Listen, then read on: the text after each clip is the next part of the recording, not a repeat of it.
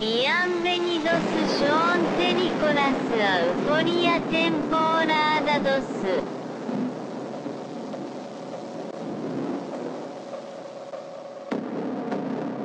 citizens of the world. This is a message from Anonymous. The United States Department of Defense officially released three UFO videos that had previously been made available to the public through Tom DeLonges to the Star. Tonight, a newly released video raising questions about the existence of UFOs. Después de la Segunda Guerra Mundial, surgieron noticias de avistamientos por toda América. 19 de julio de 1952, sábado por la noche. A las 12 menos 20, los controladores aéreos de lo que ahora es el Aeropuerto Nacional Ronald Reagan de Washington divisaron siete objetos sin identificar en el radar. A 25 kilómetros al sudoeste de la capital, a toda velocidad. El gobierno no pudo seguir ocultando lo que sabía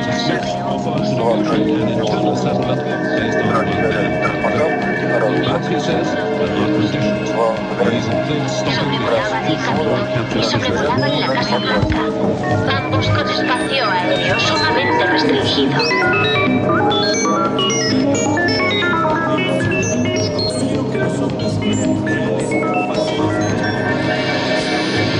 Tierra llamando a Lunave, tierra llamando a Lunave, tierra llamando a Lunave.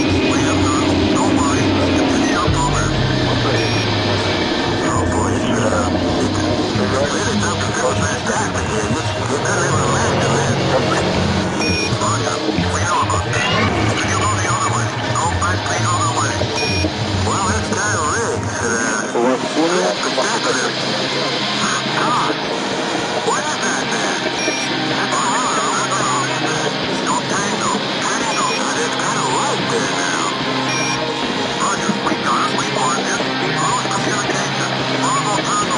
¿Qué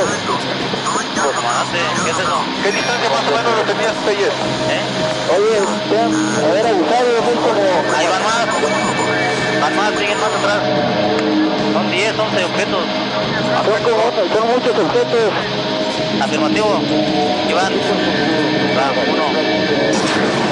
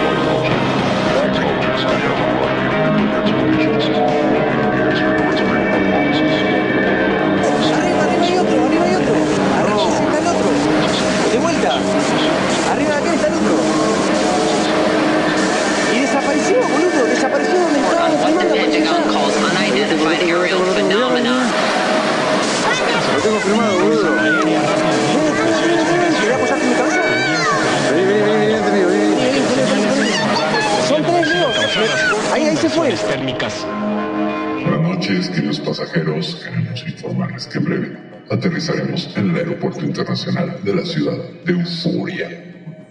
Por favor, abróchense los cinturones. Esperamos que hayan disfrutado del viaje.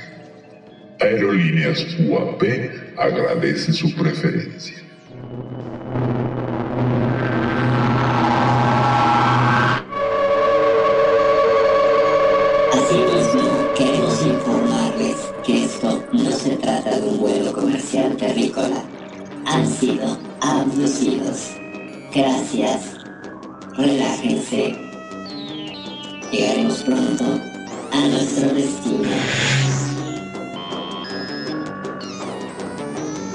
Eso les pasa por confiar en su capitana, Perfidia Vela.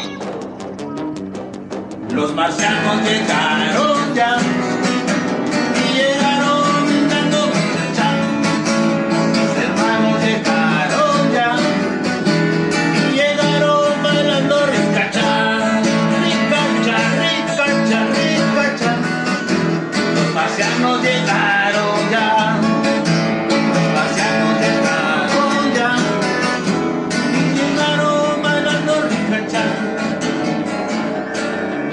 llamando a Lunave, tierra llamando a Lunave, tierra llamando a Lunave.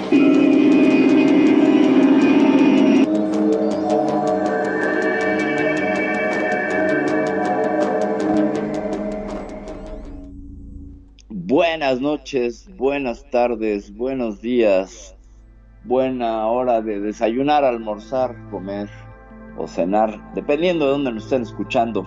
Yo soy Perfidia y esto es Euforia, población desconocida, población por conocer, el programa aquí en Radio Consentido donde hablamos de astronomía, astrofísica y también de ovnis. Y de todo este drama, telenovela y bueno, película de suspenso que es la desclasificación ovni. Y hoy traemos pues un lo que puede ser un verdadero notición, pero antes de entrar a ello, que hablaremos sobre lo que se supone que descubrió el telescopio James Webb el pasado mes de septiembre en un exoplaneta que ya revelaremos también el nombre. Quiero presentar quien me acompaña esta noche, como todas las noches que hacemos Euforia, queridísimo amigo, director de la estación, mago de los controles técnicos, Magnum Tacum desde Argentina.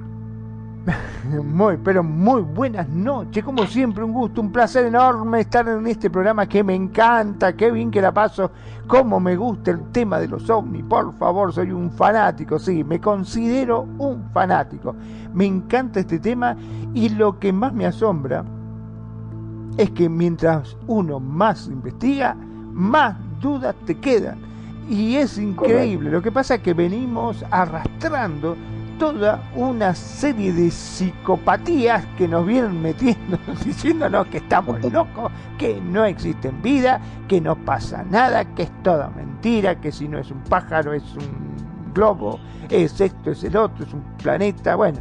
Y ahora, ¿qué me van a contar? A ver, contanos, perfil.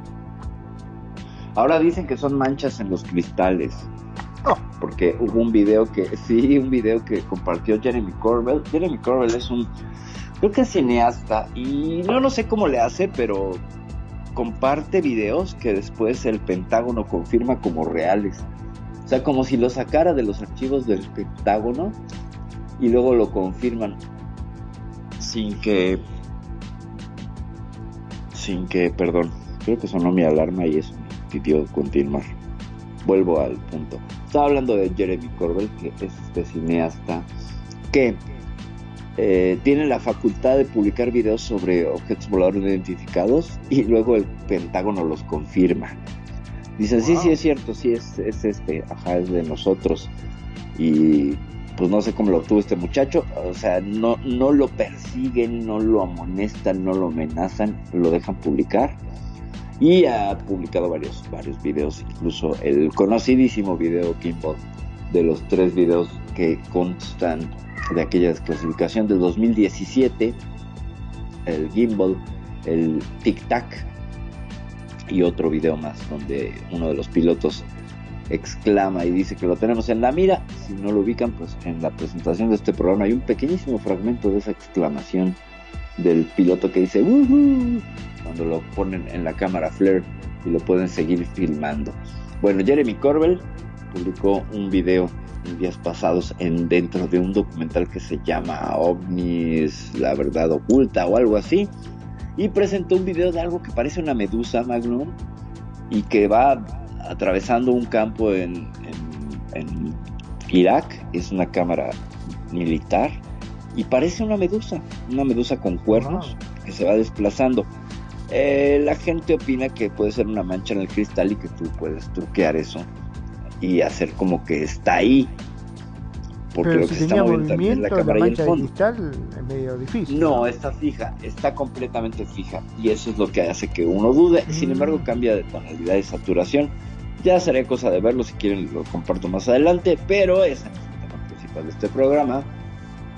Nada más era decir que, aparte de que dicen que son globos, que son otros planetas, que son cosas que tienen explicación, este fenómenos atmosféricos, y ahora son manchas en los vidrios, eh, hay una noticia tremenda que ha venido haciendo run run y sobre todo a final del año pasado con declaraciones de tres personas que son muy interesantes por sus perfiles y pues desembocarían en lo mismo. De hecho van a ser tres personas y vamos a comentar un poco lo que pasó con este hombre David Rush, que si bien recordarás es el ahorita el rockstar del asunto ufológico porque declaró en el Congreso de Estados Unidos y ha sido eh, pues enfocado por los medios como el que más reconocido se ha vuelto, al menos en el año pasado, en cuanto a temas de desclasificación ovni desde la inteligencia militar norteamericana. Pero hoy, hoy vamos a hablar desde la ciencia, lo que tiene que decir la ciencia y lo que opina esta rama, porque vemos dividido este escenario de la telenovela ovni en dos. Por un lado está la rama conservacionista más radical y más eh, escéptica, que sería la rama científica, y la de la rama de la astronáutica, que dicen y hablarán siempre de la posibilidad de encontrar microorganismos en otros planetas y esta sería la noticia de confirmación de que no estamos solos en el universo. Siempre hablando de biofirmas y de cosas detectadas por telescopios, así lejos, lejos, lejos. O sí hay, pero están hasta allá. Y la, la otra ala que es mucho más abierta que dice, sí hay, son una civilización potente o varias, ya nos visitaron, ¿qué creen? Están aquí. Y llevan rato aquí y, este, y nos influyen, tienen injerencia con nosotros. Esas serían las dos, las dos corrientes. Magnum, ¿tú de cuál te declaras más fan? Qué problema, ¿eh? ¿Te acordás cuando en una de las emisiones habías comentado de que se hablaba de que ellos no solamente que estaban acá, sino que eh, estaban gobernándonos hasta telepáticamente? Correcto. Que existía como una onda que emitían que era este, influenciaba en la gente, era como que esas películas que veíamos en la cual uno estaba lo más bien y de golpe se paraba, iba y lo mataba al otro y nadie entendía el por qué. Este, y era como que lo controlaban tipo robot. Y después el tipo como que reaccionaba y no entendía ni dónde estaba, ni por qué estaba, ni cómo fue que hizo eso. Correcto. Andás a ver si no será cierto, ¿no? este, Yo creo que efectivamente, si ellos tienen la tecnología para poder viajar millones de kilómetros y llegar a nuestro planeta a visitarnos, imagino que quizás en una fase investigativa este, quieren saber cómo nos venimos desarrollando, qué hacemos, qué dejamos de hacer. No creo que nos quieran atacar porque si no ya lo hubiesen hecho. Mm, de alguna forma, Claro, hubiesen buscado otra forma, ya se hubiesen presentado, no hubiesen tirado un rayito y habrá dicho acá estamos, no nos jodan más. Este, sin embargo, vos fíjate, ellos vienen, no nos hacen nada, y nosotros sí le hacemos a ellos. Porque donde vemos que algo se aparezca, le tiramos con todo lo que tenemos. Sí, le disparamos, los perseguimos, este, sí, son muchas historias de persecuciones de ovnis por parte de fuerzas militares que ya se han registrado durante pues, al menos la segunda mitad del siglo pasado varias historias, entre ellas las del capitán Thomas Mantel, esa historia que terminó mal porque Mantel decidió perseguir al objeto volador no identificado hasta que subió y se quedó sin oxígeno y pues se presupone que fue eh, su avión inhabilitado por ese objeto y por eso se desplomó y evidentemente falleció el capitán Thomas Mantel por ahí de los 50 y ha habido ahí otras víctimas de encuentros pues no muy agradables con, con Pero también vos te acordás cuando comentaste aquí también en la radio en otro programa en la cual ellos habían estado cerca de las bases nucleares y no ah, solamente que nos deshabilitaron las bases nucleares. Ah, habían hecho hasta un simulacro como que iban a empezar a mandar todo y cuando faltaba poquito lo cortaron. O sea, tienen el poder para hacer con nosotros lo que realmente se les canta, pero no nos hacen nada. O sea, yo creo que ese fue un aviso como diciendo, déjense de molestarnos porque se la vamos a dar. ¿No? Correcto, o sea, en el momento que ustedes activen su arsenal nuclear, nosotros se los vamos a desactivar. Y hay testimonios muy interesantes de cómo tanto en bases nucleares norteamericanas como británicas de la OTAN y soviéticas hay presencia de objetos voladores no identificados. El caso más famoso de todos estos, el caso del bosque de Rendlesham en la en la en las islas británicas en los 80s, donde pues había una planta nuclear cerca de también una base militar. eh, ah, no, una, una base de disparo de misiles de la OTAN. Y ahí andaba un ovni que incluso uno de los sargentos de ese destacamento pues pudo tocarlo físicamente. Así le puso la mano y dijo que cómo era y cómo se sentía. La textura de un ovni, siendo una de las pocas personas que pueden presumir de yo toqué a la nave. Y era como de metal frío y me Y existen, muchachos, existen, dijo. No es que estaban locos, existen. Clonk, clonk, clonk, ajá. Les tocó, oigan, si pueden, aquí nos pueden estacionar muchachos. Muévanse. Algo así. Bueno, sí, han estado presentes, eh, según algunos informes militares, que no tendrían por qué mentir. También hay por ahí una aparición de ovnis en la guerra de Corea, con un montón de testigos, más de 56 soldados norteamericanos, y en la base se les apareció ahí algo, y por más que le disparaban, el objeto este anaranjado nada más se burlaba de ellos. Pero lo que nos lleva aquí a reunirnos el día de hoy son tres declaraciones y una anécdota. Bueno, ya van a ser cuatro porque ya conté lo de Jeremy Corbyn. Sobre este asunto de una posibilidad de vida fuera del planeta Tierra desde la visión más conservadora, es decir, la visión científica de las agencias eh, espaciales, llámese NASA y la ESA, que es la Agencia Espacial Europea, y por ahí las opiniones de un ex jefe de la NASA que se va concatenando con la historia que empieza contando, bueno, no la empieza contando, les hago un resumen. Por ahí de septiembre del- año pasado eh, se reveló que el James Webb había detectado un planeta en la constelación de Leo a 120 años luz de la Tierra, un exoplaneta en un sistema, porque cada vez que ves un nombre de un exoplaneta y tiene las letras B, A, C, D, quiere decir que hay otros planetas que han sido detectados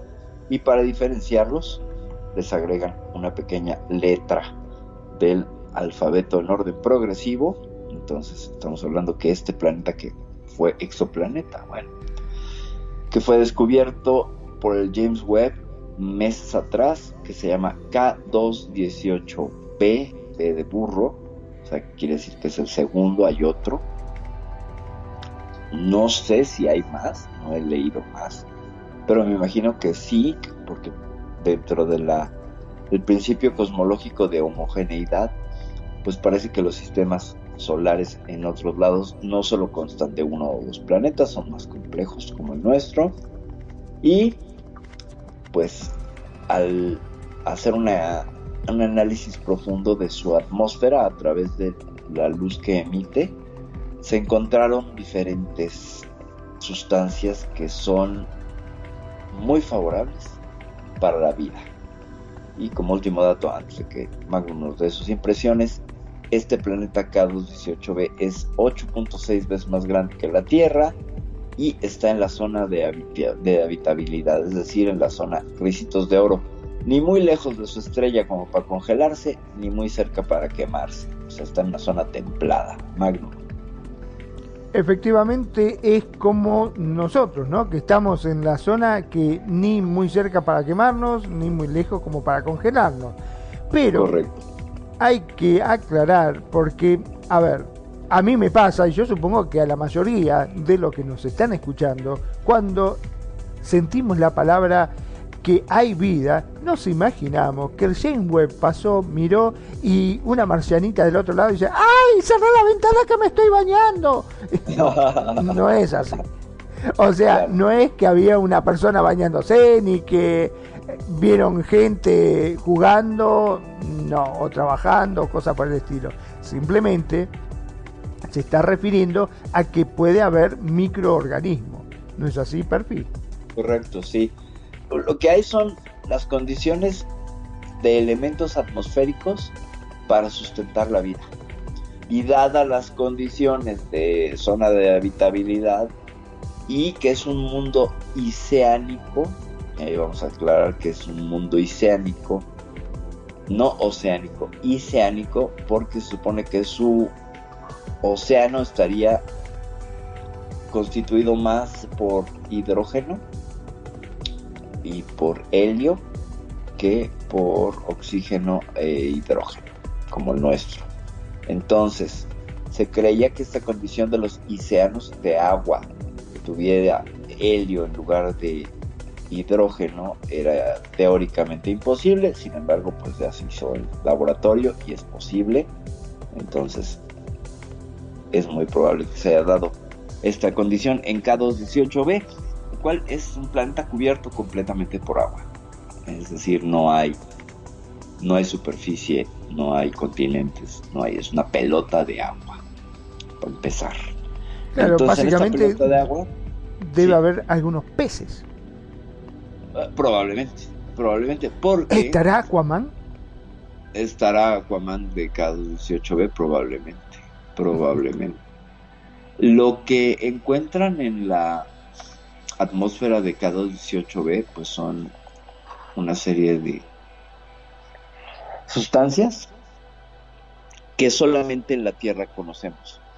Y una de ellas, que es una dimetil, no sé qué, ahorita me acuerdo del nombre porque ya cerré la página, eh, solamente la conocemos en la Tierra y es generada por la presencia de fitobacterias y de bacterias marinas. Es decir, que la actividad de estas bacterias genera ese, ese componente en especial y también el metano. Recordemos que con todos los estudios y discursos sobre el calentamiento global, pues básicamente la Tierra se estaría calentando porque las vacas comen pasto y luego se pedorrean, perdonen por lo gráfico del comentario, y entonces el metano de las vacas estaría haciendo que se calentara más el planeta, dado que ahora tenemos más vacas por consumo humano, y entonces hay más vacas echándose flatulencias y el mundo se va a acabar por las vacas pedorras. ¿Qué opinas, Magnum? Sí, menos mal. Y las ovejas dijo, nosotros zafamos, dijeron las ovejas, ¿no? También, sí, no, todo, todo, todo, todo lo que es hecho una flatulencia se vuelve metano y entonces quedaría detectado en nuestra atmósfera. Si una civilización usara el mismo método con nosotros, pues diría, pero ¿cómo son? ¿Cómo han comido chorizo estos muchachos? Y frijoles, está, ajá, la vida que bulle en ese planeta. Entonces, pues parece que todavía no se confirma la presencia de esta, de esta, eh, este componente. Ahorita voy a abrir la página, la verdad es que me hice bolas. Y de confirmarse, pues sería una franca prueba de que existiría vida microbiana, al menos, o sea, como en su mínima expresión, podría ser reptiliana, eh, ictiológica, es decir, peces. No, no necesariamente es una civilización, no necesariamente vida extraterrestre significa vida inteligente y vida desarrollada en una civilización tecnológica. Desde esta visión científica que es muy conservadora y lleva los pies muy, muy planos. Entonces, al respecto, en diciembre, Timothy Peake, que es un exastronauta de la Agencia Espacial Internacional y de la no de la Estación Espacial Internacional y de la de la Agencia Espacial Europea, que también es acuanauta, porque por ahí hicieron una suerte de hábitat o vivac eh, bajo el mar y entonces estaban explorando las condiciones de un exoplaneta en este en este simulacro. En él participó Timothy Peake y recientemente dio una conferencia a finales del mes pasado donde dijo que él tiene conocimiento de que las agencias espaciales, o sea, se refería sin duda a la Roscosmos de la Unión Soviética, a la NASA de los Estados Unidos y a la Agencia Espacial Europea, como eh, que estaban en conocimiento de haber encontrado pruebas claras y contundentes de vida en un exoplaneta. Él no dijo cuál, hasta ahorita recordamos que hemos encontrado cerca de 5000. Entonces, pues échale la bolita, pero, pero, pero, pero, pero, hubo más declaraciones. Pero dame tus impresiones, Mango. ¿Qué opinas que un exastronauta diga estas cosas? Bueno, eh, ¿sabes lo que tiene de bueno todo esto? Es de que le da veracidad, ¿no es cierto? Porque siempre caemos en la misma. O sea, sí, es algo que vi en TikTok o es algo que escuché en las redes sociales. Anda a saber si es cierto. Porque desgraciadamente esta sociedad nos ha metido tanto, tanto nos mintieron a lo largo de los años, que básicamente ya es como no creer. Bien decíamos, te hablan de fantasma y sí lo crees. Te dicen, mira, vos sabés que apareció un fantasma. ¿Dónde? Es lo clásico. En cambio te dice, mira, vos sabés que James Webb vio este, un exoplaneta que puede... Mm, anda a saber si es cierto. Seguramente es algo que inventan los medios, ¿viste cómo es esto? Hasta que no lo diga alguien de relevancia, verdaderamente no le vamos a dar eh, mucha trascendencia porque puede ser una fake news, como dicen habitualmente. Pero al decirlo justamente un ex astronauta, digamos que le está dando la relevancia que tiene el caso. ¿No es así, Perfil? Así es, así es. Viene, viene el ex astronauta, que es una persona que ha pasado un filtro. Fíjate, él se quedó como astronauta de la Agencia Espacial eh, Europea como ganador entre 8000 candidatos. Wow. 8000 candidatos cuyo calibre pues estaba entre pilotos y militares con eh, pues altos rangos y más de 3.000 horas de vuelo. Esos eran los requisitos para entrar al concurso. Y entonces este hombre pues fue pasando filtros, entrevistas, pruebas, pruebas eh, académicas, intelectuales, psicomotrices, bla bla, y se acabó quedando como uno de los astronautas que después se pudo subir a la Estación Espacial Internacional en la misión número 46 de recambio, entonces pasó un tiempo ahí en la Estación Espacial Internacional donde van y les tocan la puerta. Se asustan. Pasó un chino. No sé, sí sí sí. Dice pero no abras la puerta que se nos mete el se nos va el aire se nos dijo, mete ¿no? la entidad fantástica Claro, no, no hay que tener un cuidado bárbaro.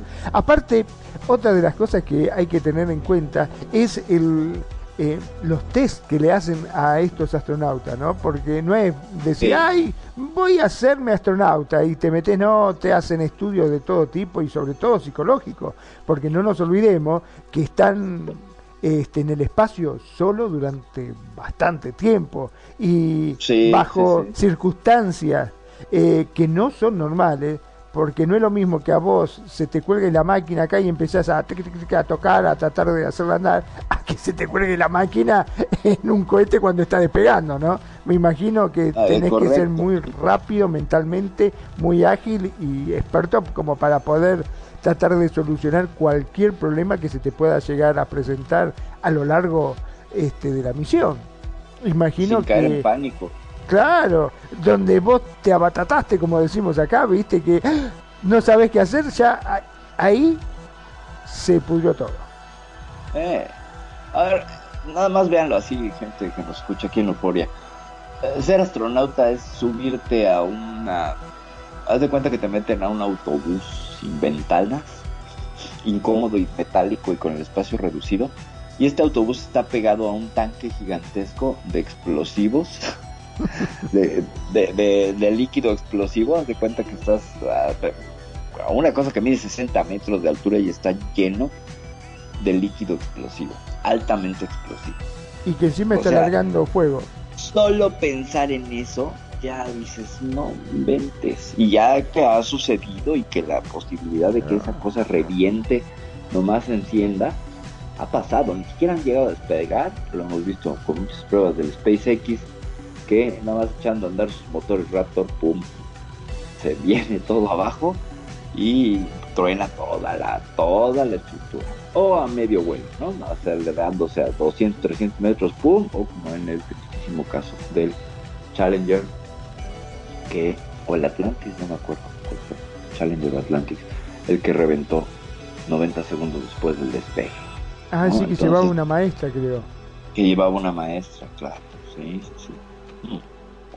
Impresionante y todo por una por una válvula que quisieron ahorrar dinero y pusieron unas válvulas viejas y pum. Pero bueno, Que hablando de eso, justamente, porque se pensó de que había explotado y fue algo tan rápido que no alcanzaron ni siquiera a pensar. Pero después, viste, cuando No. hicieron la pericia, descubrieron que estuvieron con vida bastante tiempo después, ¿no? Tratando de... sí, sí, sí, sí. Que eso debe Sí, ser, haber vivos, sido o sea, terrible. En la cabina, terrible. claro, sí, no, no, no, no, o sea, dices, bueno, ok, te vas a morir, va, que sea inmediato y no sienta nada, ¿no? Exacto. No.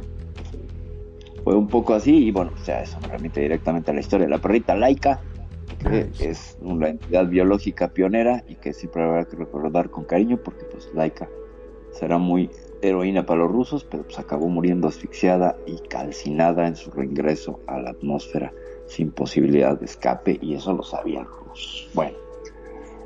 Ah, qué cosas. Regresando al, aquí al, punto después de este pequeño arco de astronautas que hicimos. Pues bueno, este señor Pick lo que dice es, pues yo estoy seguro y tengo fuentes y ya me filtraron la información de que las agencias están preparando para hacer un anuncio importante al respecto de el hallazgo de una biofirma en un exoplaneta. O sea, si ya salió en diciembre, en, septiembre la noticia de que Exoplaneta tiene las mayores papeletas ahorita, encima de todos los del sistema TRAPPIST, que son varios planetas que podrían tener estas condiciones, que son tierras y supertierras. Hay que recordar que supertierra quiere decir que es un planeta tan habitable como el nuestro o más. Sea, si nosotros estamos vivos aquí, hay planetas que tienen mejores condiciones de vida, que están un poquito más cerca del Sol, Menos y su clima es seguro. tan templado, ajá, tan templado y estable que permite un desarrollo, permitiría teóricamente un desarrollo de vida más rápido. Entonces, o están un poquito más alejados y lo mismo, ¿no? O sea, generaría en uno u otro extremo, de la- antes de achicharrarse o quemarse, hay una zona de mejor habitabilidad, según la cosa de la supertierra. Pero, pues bueno, el caso es que dice que hay un exoplaneta que tiene una biofirma y que ya lo comprobaron y que solo están mm, verificando los últimos detalles para hacer este anuncio al público y que no va a pasar de 2024. Eh, Primera este, alarma roja, pip, pip, pip, ¿no? Ya lo dijo el señor Tim Peak. Que bueno, ya presentamos sus papeletas. ¿Quién es? Como lo dijo, bla. Después, Kevin Nutt, eh, que es un contratista que se acercó a la NASA, que terminó siendo director y eh, él es cofundador y presidente de Exploración Autónoma Incorporated, que pues, se dedica al desarrollo y la investigación de la astronáutica y es un profesor asociado en física que además eh, es el jefe del Centro de Investigación AMES de la NASA. O sea, no estamos hablando de alguien que está fuera de la NASA, él está directamente dirigiendo una rama de la NASA que se dedica, ahorita les digo a qué, pero el tipo dijo, bueno, pues yo estoy cierto, parece que renunció a este cargo y que después aventó a decir esta cosa que causó polémica. Sus declaraciones fueron, yo estoy seguro que las formas de vida extraterrestre nos han visitado desde hace mucho tiempo atrás y que se escondieron en el océano y que desde ahí manejan los hilos de nuestra civilización que tienen influencia con nosotros. Y sostiene que por ejemplo si tú vienes de un planeta oceánico y quieres conquistar un planeta que no es oceánico y pero que tiene vida la atmósfera siempre será un riesgo a tratar de solventar es decir pues imagínate que encontramos vida en, en Venus y que pues queremos conquistarlos y con su atmósfera de 800 grados y lluvia de ácido sulfúrico, pues bienvenida nos van a dar, ¿no? Evidentemente nos acabaríamos chi- achicharrando. O no vamos a un ejemplo tan exagerado, vamos a Titán, la luna más grande de Júpiter, que parece que tiene océanos de una cosa que es como ah, líquido, como un petróleo ahí. No sé si es metano. Ah, es metano, es metano. Y también eso está bien raro. No puede haber metano si no hay vacas pedorras. Pero bueno, el hecho es que sería más fácil para un ser que está acostumbrado al océano, a la temperatura del océano, que sería en cualquier planeta, volviendo al principio de homogeneidad cosmológica, más templado que la atmósfera a la cual estás expu- expuesto a muchísimas más sustancias que pueden dañarte. Entonces, que lo más cómodo es pasarte de un planeta oceánico a uno oceánico. Finalmente es un medio acuoso, es un líquido. Y entonces dices, pues sí, me hace sentido. Porque si eres una civilización que te desarrollaste en el agua y llegas a este planeta que tiene dos terceras partes de su superficie como agua, pues te platico que qué elección vas a hacer. No te vas a ir a meter a las fuentes de las ciudades, ¿verdad? Te vas a ir a meter al océano. Y que hemos hablado en este programa, incluso nuestro, nuestro colaborador Toti, que estuvo por aquí antes de pasar a mejor vida, él sostenía que había bases submarinas en frente de Argentina. ¿No es así, Magnum? Efectivamente, que había bases y bueno, convengamos que muchos, muchos avistamientos eh, se ven que salen del agua. Estos famosos Ajá. TikTok que vos has visto, este, es como que van haciendo patitos en la superficie y por ahí se meten en el agua y por ahí se ve que sale del agua, o sea, hay actividad, ¿no es cierto? Pero digamos que nosotros, los humanos, tenemos más interés de lo que pasa fuera que lo que pasa dentro de nuestra casa. No puedo entender cómo todavía no existen medios como para poder estudiar las profundidades y saber qué es lo que está pasando en nuestro continente, ¿no? Porque son Correcto. varios los avistamientos. Y ellos también tienen pruebas de que han visto este, naves que se sumergen. Que ahora, bueno, no sé cómo lo llamarán, Correcto. ¿no? Porque se- eran los Fanny, no, ya no son más Fanny. OSNIs. Osnis. OSNIs, OSNIs con ese. Objetos Claro, te tapas la nariz y de- decís, de- ¡Ah, me da, subacuáticos". mire un OSNI! ¡Un OSNI! ¡Ay, ay, un OSNI! Un OSNI. Un OSNI. Eh, en los nuevos términos le dicen objetos transme- transmedio, es decir, que pueden ir de un medio a otro, un medio este gaseoso a un medio líquido y terrestres, por eso son transmedio. Serían ovnis transmedio, ¿no? Eh, pues básico es el clásico término del avión este, anfibio, ¿no? Serían anfibios, o sea, están en, en ambas en ambos sistemas, en el terrestre, en el acuático. Aquí sería más en el aéreo y el acuático, ¿no? Entonces sería Ahora, objetos. Te soy sincero, a mí siempre me ha dejado una duda. Yo no sé si seré muy conspiranoico, si tendré esa cosa, viste, de decir, ay Dios, que. Pero yo creo, creo, eh, particularmente, de que si no se meten a estudiar las profundidades es porque algo saben. Yo creo que También. debe haber algún acuerdo tácito que le dice, bueno, mira, a nosotros dejarnos las profundidades, nos vamos a joder, por ahí nos llevamos alguna vaquita, qué sé yo, alguna cosa para hacer un asado con los marcianitos este domingo, pero no vamos a molestar mucho eh, y quédate tranquilo. Y por eso no hacen nada. Porque también convengamos que dice si vemos vida en otro planeta decimos, bueno, está bien, está lejos, no pasa nada. Pero ¿qué pasa si Ajá. verdaderamente sabemos que están ahí abajo y lo acorralamos? Algo va a pasar, se van a defender. ¿Y cómo vamos a hay varias responder? historias, ¿no? Claro. Hay varias historias al respecto. El lago Baikal con una... eh, estaban explorando los rusos este lago en, este... No sé si es en la Antártica o en Rusia. Perdónenme el, el, el dislate geográfico. Y se encuentran un grupo de nueve submarinistas, le decían en ese entonces a los buzos, eh, estaban haciendo una investigación y se encontraron con seres que traían una suerte de campana transparente sobre sus cabezas, seres humanoides, con los que tienen un altercado y algunos de los submarinistas rusos mueren. Muere uno de ellos desintegrado primero, porque se acerca uno de estos seres y lo quiere tocar y ¡pum! lo desintegran y después a otros les dañan algunas partes del equipo y el cuerpo y tienen que salir, pero pues por la descompresión también hay ahí una cosa terrible y hay otros muertos. El caso es que quedan cuatro. O se mueren cinco en esta misión con este encuentro con los seres del lago Baikal.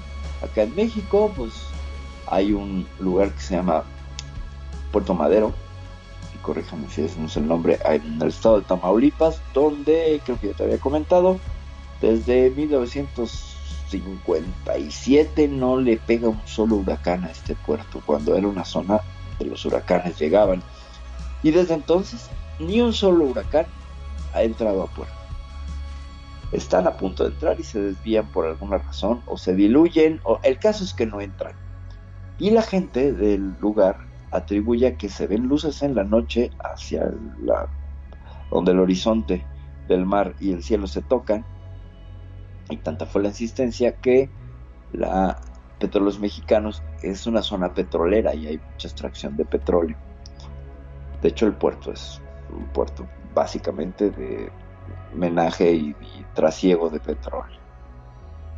Y haciendo una exploración para una plataforma petrolera, varios buzos de Pemex descienden cerca de la zona donde habían visto luces y lo que refiere a la leyenda popular es que regresan locos, pierden la razón, ya no hay manera de hacer de lo que vieron.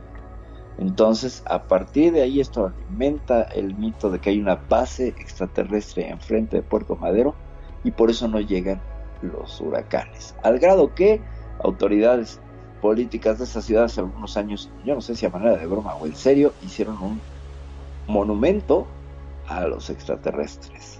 Ya te había contado esto. Efectivamente, sí, sí. Este, pero bueno, son esas cosas que te dejan siempre con la duda, ¿verdad? Sí.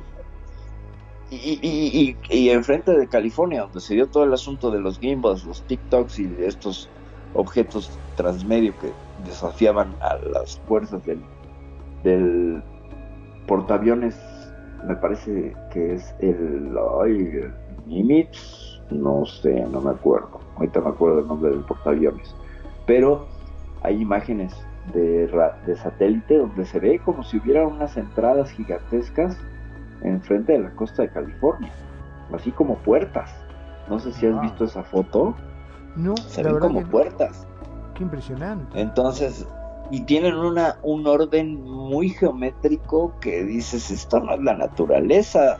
Obviamente es una zona muy sísmica, y está la falla de San Andrés, y podría ser que en otros tiempos por ahí hubiese salido lava o de todo a saber, pero es muy raro, que además ahí exactamente encima, esa zona se extiende incluso hasta cruzar la frontera con México, y los ovnis estos frecuentemente los encuentran cerca de Tijuana, el Rosarito, San Diego, esa zona.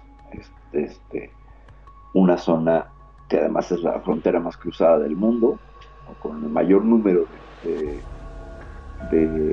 personas cruzando al día, cruzan más de dos millones y medio de personas al día por las garitas de San Diego y ay no me acuerdo San Diego este creo que es San Diego Mexicali y otras y otra ciudad mexicana entonces está bien raro, ¿no? Porque parecería que hubiera una base también ahí subacuática y otros avistamientos que pues sí tienen que ver con el agua, con estas cosas que están encima del agua. Ya hay otras que se van y se meten a los volcanes, por supuesto, pero pues entenderemos que la lava también de alguna manera sería un medio algo líquido, no completamente, pero es roca fundida, es una roca que se ha transformado por el calor en un líquido, porque fluye como un líquido, aunque creo que será más plasma, pero ya no me hago más bolas de la termodinámica y la hidrostática de estas eh, peculiaridades. Y vamos a, para ya ir cerrando el programa con las declaraciones que hace la mujer que descubrió estas biofirmas en K218B. Pero antes de ello, Magnum, ¿cómo tomaste la noticia tú cuando te enteraste? Bueno, la verdad que eh, digamos que no me llamó tanto la atención, porque indudablemente algo raro hay. Eh, ya viste, tendríamos que dejar de, de lado, digamos, ese escepticismo de decir, no, no existe, es mentira, cuando básicamente, eh, ahora que están tan de moda las redes sociales, vemos constantemente, es constantemente se ve, eh, se ven fotos, hay videos, hay de todo. Y ya no solamente nos basamos en lo que le pasa a la gente en común, sino también estamos hablando de eh, videos que se empezaron a filtrar después de, de este, este decreto que sacó Trump, en la cual este, empezaron a revelarse y ya vemos que hasta los mismos, este, las mismas fuerzas han, tienen videos y tienen un montón de cosas, en la cual ya tendríamos que dejar de lado ese escepticismo y decir, bueno, está bien, algo hay, algo hay. Y sobre todo, este, es muy probable que haya algo en nuestro mar. Es muy probable eso. Si mal no recuerdo, eh, habíamos hablado nosotros de esas megas estructuras que se encontraron, este, em, como los em, eh, que están hechas en piedra, que son unos monumentos terribles y por lo general están cerca del, del, mar, ¿no? Ajá, ajá. Correcto. Hasta entonces hemos visto también que han tratado de investigar y no han podido llegar a la profundidad a ver qué es lo que hay, si hay una entrada, no hay una entrada o qué es lo que pasa con todo eso. ¿Te diste cuenta vos también de eso? Sí, claro que sí, sí, por supuesto. Fíjate, nada más apuntalando tu comentario de pues que hay más océano que no hemos explorado. Eh, hemos explorado más el espacio exterior que el océano mismo. Claro. hemos gastado más y de alguna manera es más barato explorar el, el espacio que el océano. Es muy caro explorar el océano en términos de la tecnología no voy a decir actual, ahora hay manera de crear submarinos más pequeños, más eficientes, eh, o por ahí no tripulados, ¿no? Ah, correcto, sí, sí, sí. Porque antes tenían que estar tripulados. Entonces, eh, apenas estamos viendo así el, la punta de lanza, donde se empiezan a hacer más económicos estos aparatos y la gente pueda es que hacerse a la mar también es caro. Entonces son factores económicos que van deteniendo. Amén de que pues tenemos un mapeo del fondo marino satelital que no es contundente, es lo más cercano, pero ah, no podemos tener un escaneo correctamente como hacemos con la superficie porque el agua nos lo impide el agua impide que, tengamos un, escaneo eh, como hacemos eh, cuando hacen foto aérea con láser y todo, y entonces ves el terreno exactamente cómo está la orografía, bla, bla, bla. Es una aproximación del fondo marino eh, a grandes rasgos. O sea, sabemos profundidades, dónde está qué cada cosa, pero no hemos explorado. Y no va a salir una ciudad ahí, evidentemente. O quién sabe. Entonces, lo que vemos es que ahorita la carrera espacial apunta hacia un desarrollo de la minería espacial. Y como en el océano, pues los recursos ya los conocemos y no hemos encontrado nada nuevo, como que siento yo también que ese factor económico ha hecho que no haya tanto interés en investigar el océano y mientras tanto pues esto favorece a quién, a quien estuviera viviendo allá escondido, ¿estás de acuerdo? Sí, y aparte yo creo que debe haber una especie de manto proteccional por parte de los gobiernos. Porque es medio raro, viste que ya vemos que eh, hay capitales, hay gente muy adinerada que tranquilamente puede invertir en investigación al respecto. Y sin embargo no hay nada de eso. El único que yo me acuerdo era San Cousteau, pero ya no está más. Ah, bueno, sí. Sí, sí, sí, ya custó y bueno, ya hay nuevas agencias y gente que siguió ese camino. Sin embargo, ay, es una investigación que implica ir al lugar y explorar mm, de manera limitada. No es como hacerlo en avión, ¿sabes? O sea, el- el- la, la exploración espacial pues es como el hacerlo en avión. Le damos unas cuantas órbitas a Marte y le tomamos fotos y ya ahí tienes eh, Mars Map, ¿no? Lo puedes bajar y ir exactamente a la zona que quieres de Marte, exactamente con la orografía que tiene. Pero con el océano no se puede igual. Por muy buenos que sean nuestros satélites, que se hacen perspectivas y modelos de computadora y modelos matemáticos de más o menos cómo es que está el, el, este, la superficie, pero aún así, aunque tengamos el mapa de la superficie, no sabemos qué hay ahí. No hemos estado ahí, necesitamos ir y comprobar, ahora sí que palmo a palmo, metro a metro, Magno, qué hay allá y con el tamaño que tiene el océano. Y te platico, nosotros aquí en la superficie, ¿con qué tenemos que lidiar? Con 4.000 metros de altura, que es lo máximo que nos... eh, bueno, 5.000 metros, 8.000 metros, perdón, 8.000 metros con el Monte Everest. Pero en el océano hay profundidades hasta de 11, 14 kilómetros. Con la presión, ¿no? La presión no atmosférica del aire, que es nada, la del agua, o sea, es todo ese peso de agua encima de ti. 11 kilómetros de agua. Imagínate una columna de 11 kilómetros de agua en un tubo de un centímetro, te perfora. No la puedes sostener, ¿no? Entonces, ahora imagínate toda junta, pues obviamente. Eso, eso hace que, que también sea muy, muy cara la investigación al fondo del mar, el asunto de la presión, porque incluso es superior a la del espacio exterior. Allá tienes que lidiar con la radiación, pero no hay una presión que te colapse la nave, a menos que cambiaras una, abrieras una ventana, entonces sí, se haría como lata. Pero no estás lidiando con eso. Entonces, sí, es un factor clave para que la gente no esté... Pues lo, lo vimos ahorita, ¿no? Cómo es que el mismo Timothy Peak es un acuanauta. O sea, eh, participó de una misión de la construcción de un hábitat submarino y tuvo que tener las mismas habilidades que un astronauta para estar allí. Entonces, tienes que tener una capacitación enorme para poder hacer una investigación del océano, ¿no? Entonces, comparativamente con investigar el terreno superficial, pues sí hay una brecha muy grande. Mucho más fácil agarrar tu mochila y mapear un bosque, ¿no? Y ver a los pajaritos, ¿no? Que, a ver, bajo el agua. Entonces, y bajo el agua nos podemos encontrar cualquier cosa. Ahí tienes Sí, aparte, viste que ahí van sacando, van descubriendo distintas especies, ¿no? Sobre todo hay pulpos Sí. y medusas, unas medusas, pero que son impresionantes, que parecen esas sacadas de ciencia ficción, básicamente, hasta con luces.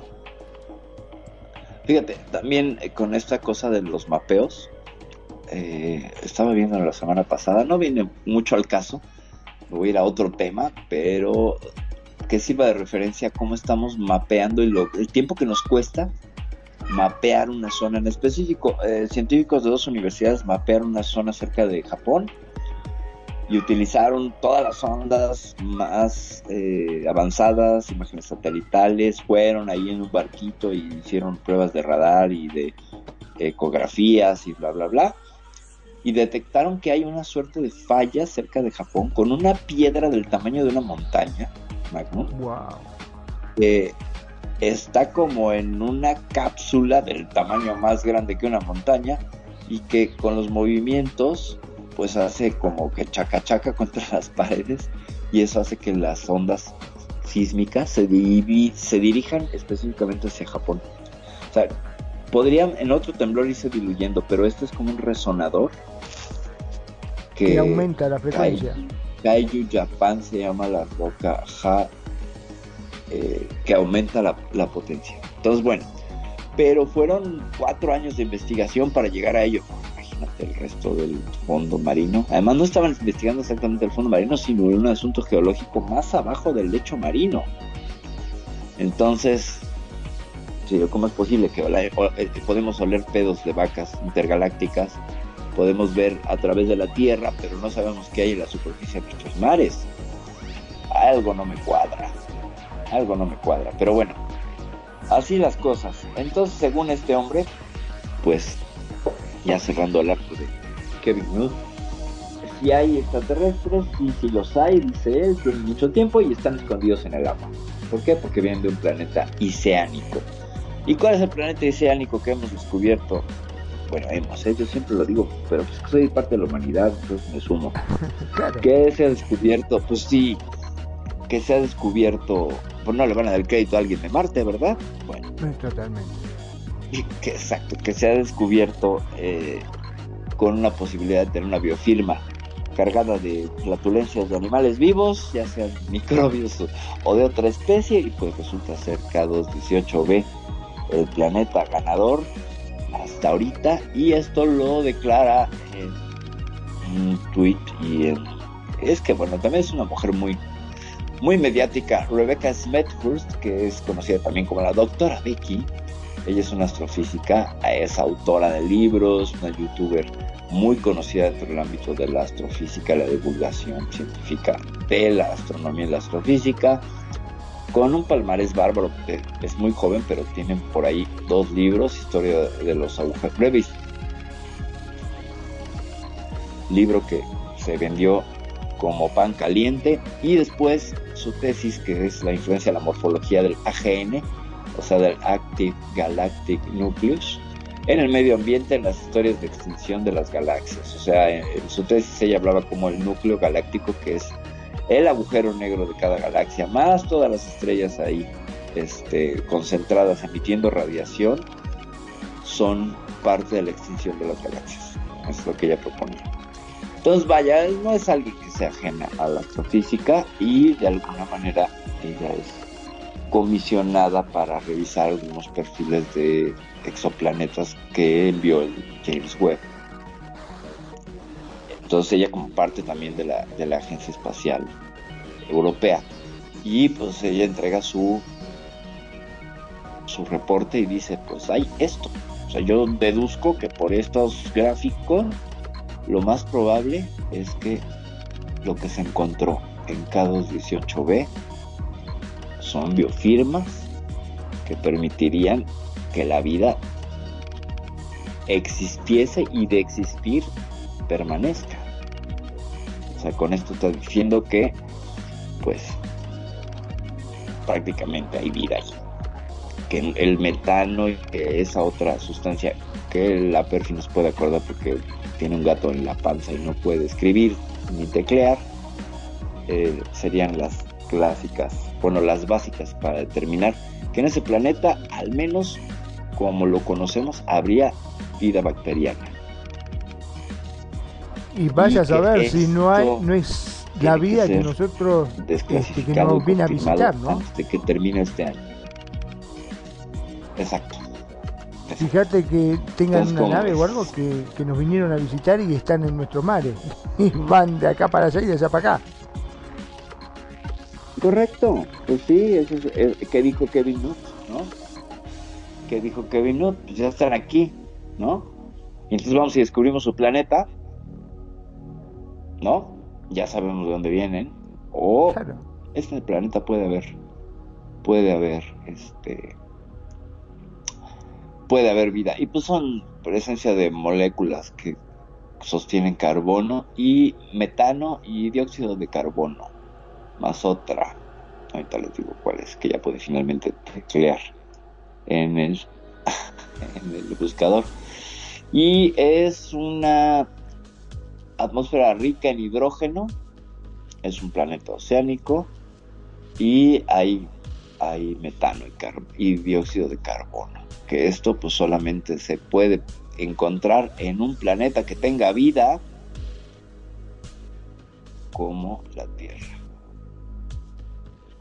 O sea, tiene, tiene, tiene las posibilidades. Y bueno, pues hay otra línea que dice, bueno, el hecho que tenga moléculas de carbono no quiere decir que sostenga vida, ¿no? Pero pues si se, si, si se confirma que el dióxido de carbono es frecuente y que no es así como una emisión que pudiera salir de un volcán o algo, pues entonces sí estarían apuntando los, los radares y las, los reflectores a que estaríamos encontrando el primer planeta con vida que no sea la Tierra. Y que ella no se sorprendería de que este anuncio se ha hecho en este 2024. Pues ya vimos que aquí hay dos personalidades señalando al 2024 como un año en el que se revelará al menos la existencia de vida fuera de la Tierra en forma de bacterias flatulentas. Bueno, no serán, este, no leerán muy bien, por decirlo de alguna forma, pero algo es algo, hay vida. Correcto, correcto. Sí, si fueran bacterias no flatulentas, pues quién sabe si lo detectamos, pero pues cuántas tiene que haber para que incluso salgan en la atmósfera de este planeta que pueda ser detectada por unos changos rasurados a 120 años luz. de. Bueno, quizás, quizás esto haga que abran los ojos y digan, para, para, queremos ir a investigarlo, pero para poder investigar eso necesitamos naves que aguanten la presión bajo el agua, porque nos vamos a tener que meter para saber qué es lo que hay allá abajo. Entonces vamos Pues, a probar primero acá. llegamos acá dos, sí, sí, primero llegamos allá a 120 años luz, Magnum, Claro. o sea, pues, una distancia, ajá, ajá. Sí, y necesitas una nave que aguante la presión bajo el agua, o vete a saber, ¿no?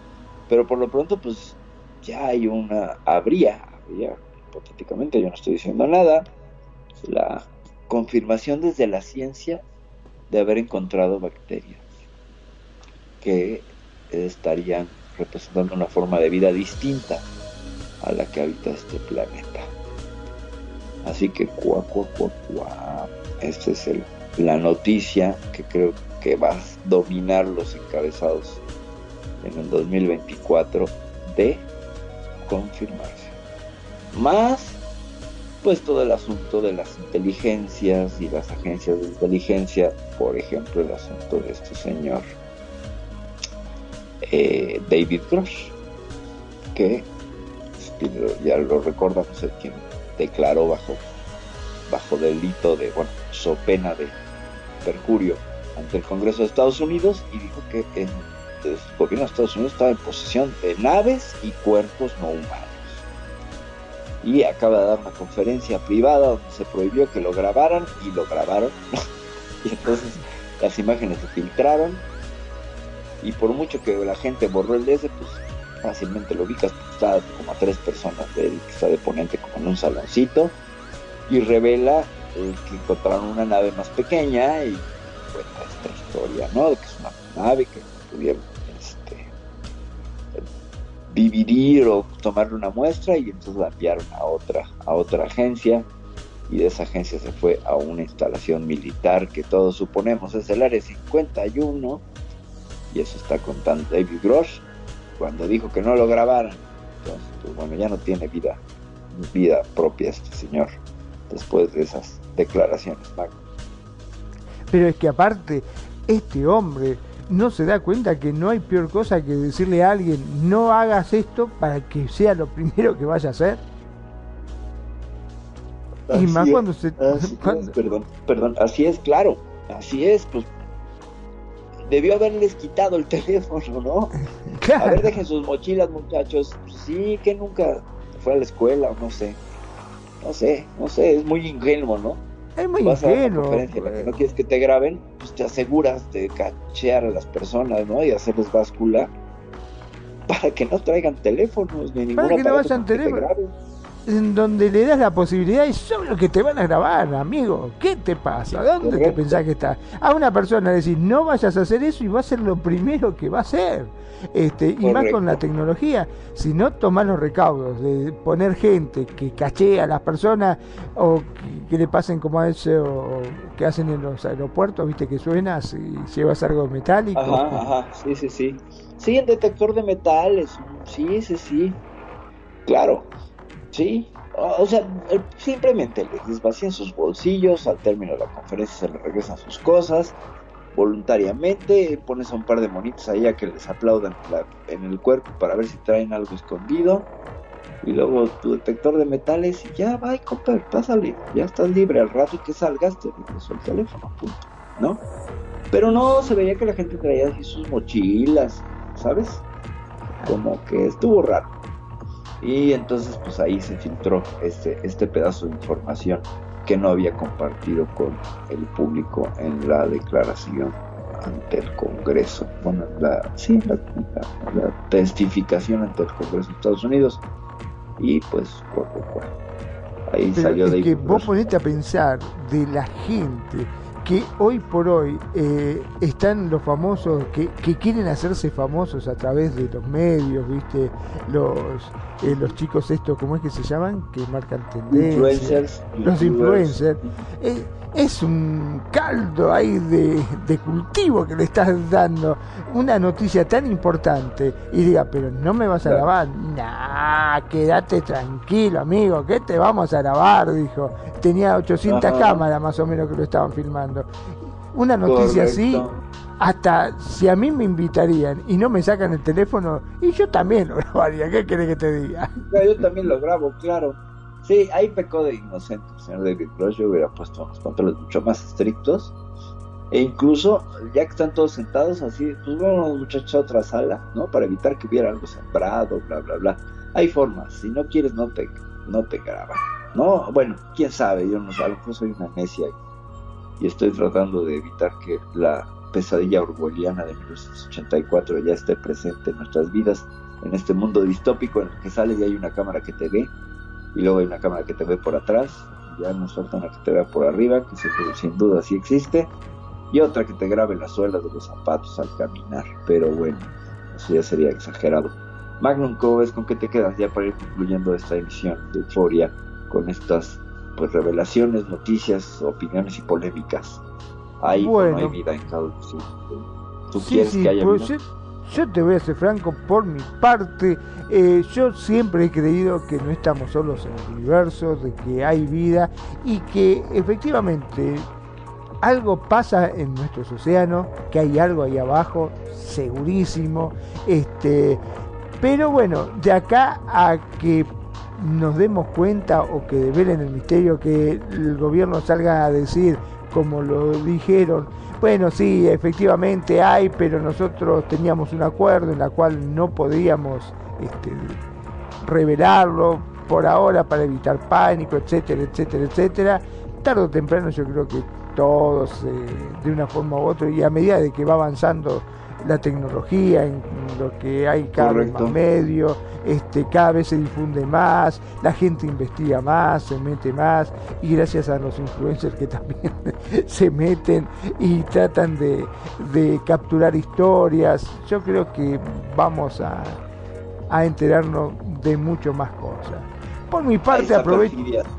Claro Ajá. que sí. Dale, dale. Por Termina, mi parte termina. aprovecho ya para despedirme, no sin antes, como digo siempre, recordarles de que cada emisión es grabada y subido a nuestro servidor para que no te pierdas absolutamente nada. Sí, a vos te digo, vos que recién estás entrando y que dices, ay Dios, ¿cómo que había vida? Y no me enteré. ¿Qué pasó? Tenía, eh, son como nosotros, no son como nosotros, eh, estaban desnudos, tenían ropa, no, no. De eso todavía no hay nada. Pero sí te digo que si querés escuchar el programa, entra a www.radioconsentido.blogspot.com.ar Te lo repito, www.radioconsentido.blogspot.com.ar Ahí vas a encontrar la programación de la radio y todos los programas emitidos. Ya que cada programa es emitido para que vos lo escuches cuando tengas o dispongas de ese tiempito y por supuesto lo puedas compartir con quien gustes. Gracias, muchas gracias a todos los que nos escuchan a través de los distintos medios, también a los que se están sumando a Facebook Live, que cada vez son más.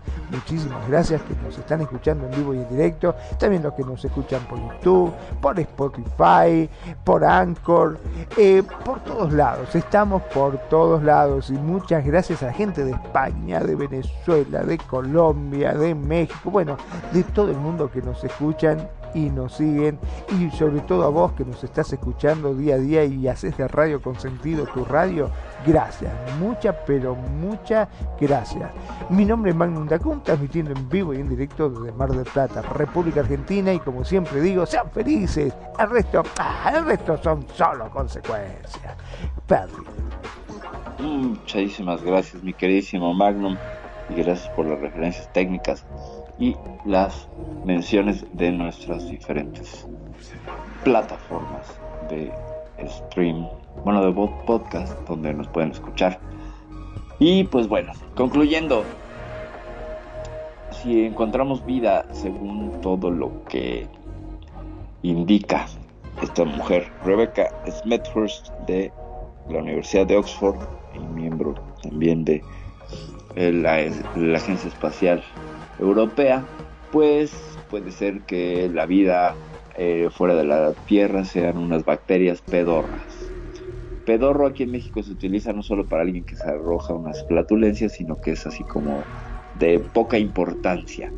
Entonces puede ser que tanta búsqueda para encontrar unas bacterias que no vamos a ver en mucho tiempo, porque solo vamos a saber que están ahí, pero pues no hay manera de tomarles una foto, no hay manera de registrarlo, no hay manera ahorita. Entonces, esto es bien conveniente porque, pues si hay vida, ¿cómo es? Pues no sé, pero hay, ¿no? Entonces, nos vamos a quedar con esta noticia que también tiene un sabor agridulce, como todo lo que sucede con esta desclasificación ovni desde hace ya dos años y que, si mal no recuerdo, el público de radio todo sentido.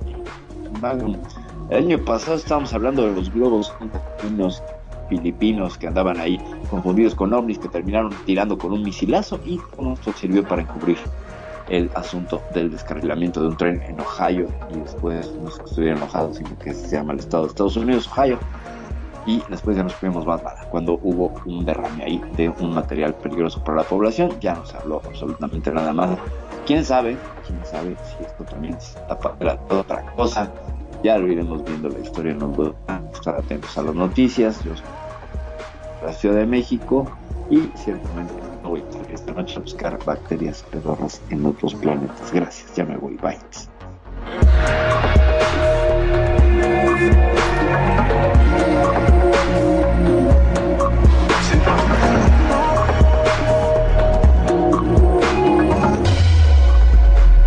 La buena música. Solo la puedes escuchar por aquí. Radio Consentido, consintiendo tus oídos. Tu mejor opción en radio por Second Life.